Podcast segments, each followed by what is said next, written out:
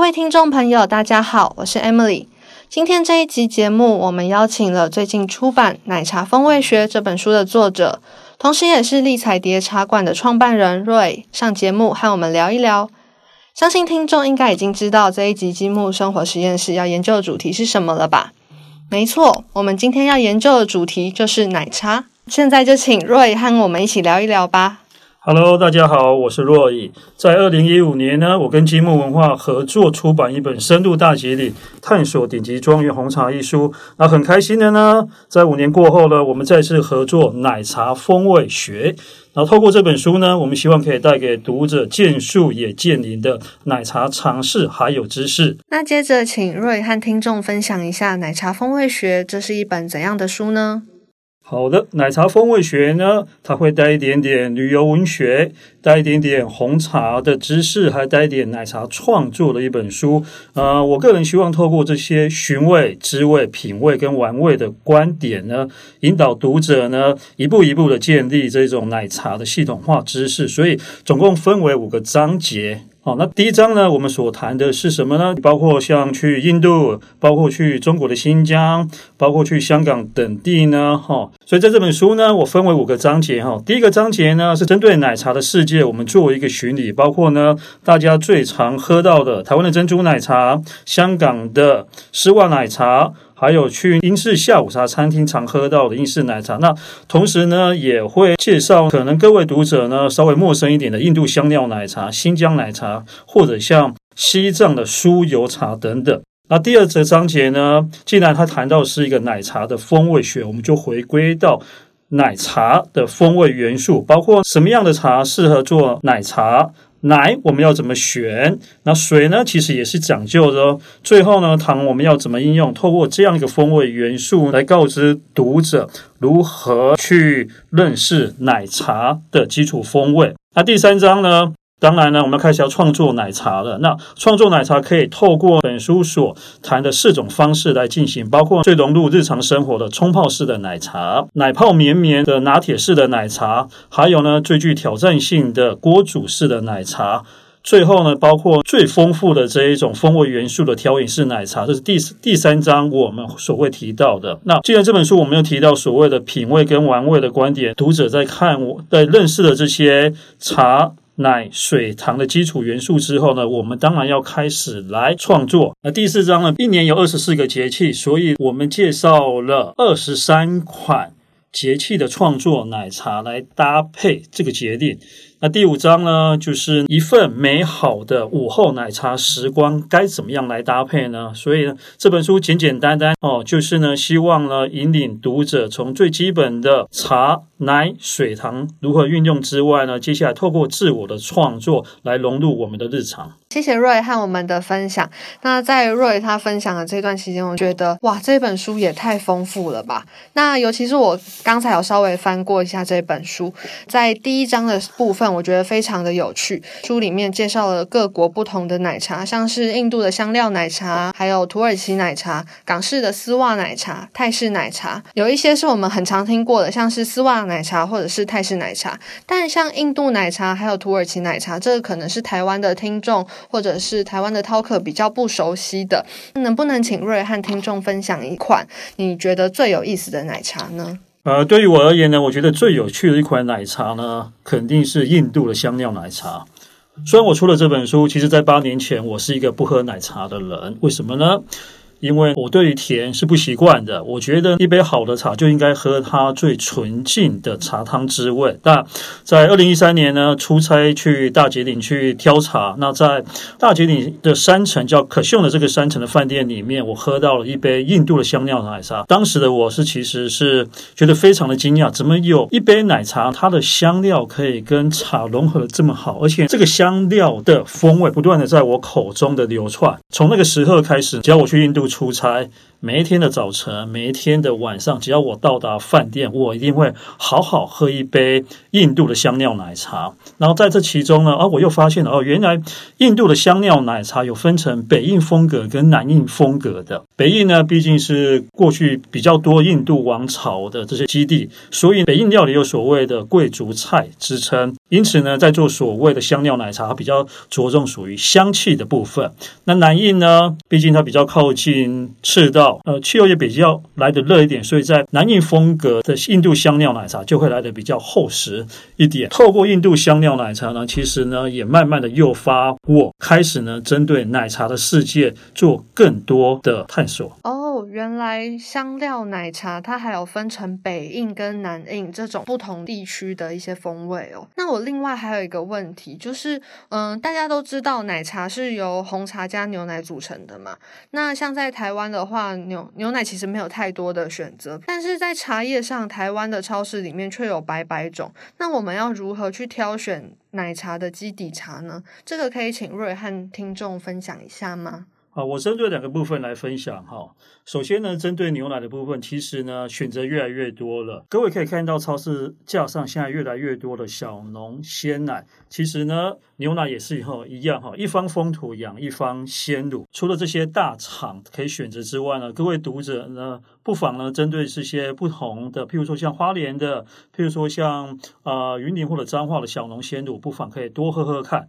那再来呢，回归到刚 Emily 所问的那个问题，除了红茶之外呢，是不是还有其他的基底茶是可以来制作奶茶呢？我可以跟各位说。有的有六大茶系的分类，包括像绿茶、青茶、白茶、黄茶、红茶跟绿茶、黑茶等等。我们如果换一个方式，哈，给这个基底茶做一个风味上面的想象，譬如说呢，好像绿茶，各位冲出来那个茶汤的颜色会比较偏重于所谓这种淡绿的颜色，或者像日式的抹茶，它非常的深邃。如果说呢，这个茶叶氧化程度再高一点点呢，就类似这一种台湾的高山乌龙茶，带一点淡黄橙黄的颜。颜色那一般而言呢，常做奶茶的红茶颜色是来的比较深一点嘛，所以各位读者呢，不妨呢将各大的茶系呢，透过风味轮的方式下去做想象。首先呢，我们先来描述属于这种氧化程度比较少的绿色系的茶系，包括像呃台湾的高山乌龙茶，包括像呃大吉岭春摘的茶，这类茶其实是适合做奶茶的。什么样奶茶呢？调饮式的奶茶或者拿铁式的奶茶。再来呢，茶汤的颜色再稍微深一点点，像呈现这一种黄色、橙色，甚至到亮，甚至叫橙红交界这种颜色呢。像印度大吉岭的下摘的红茶，像台湾像冻顶乌龙茶或者东方美人茶等等这类的茶，诶，它其实也是适合做奶茶呢。什么样奶茶呢？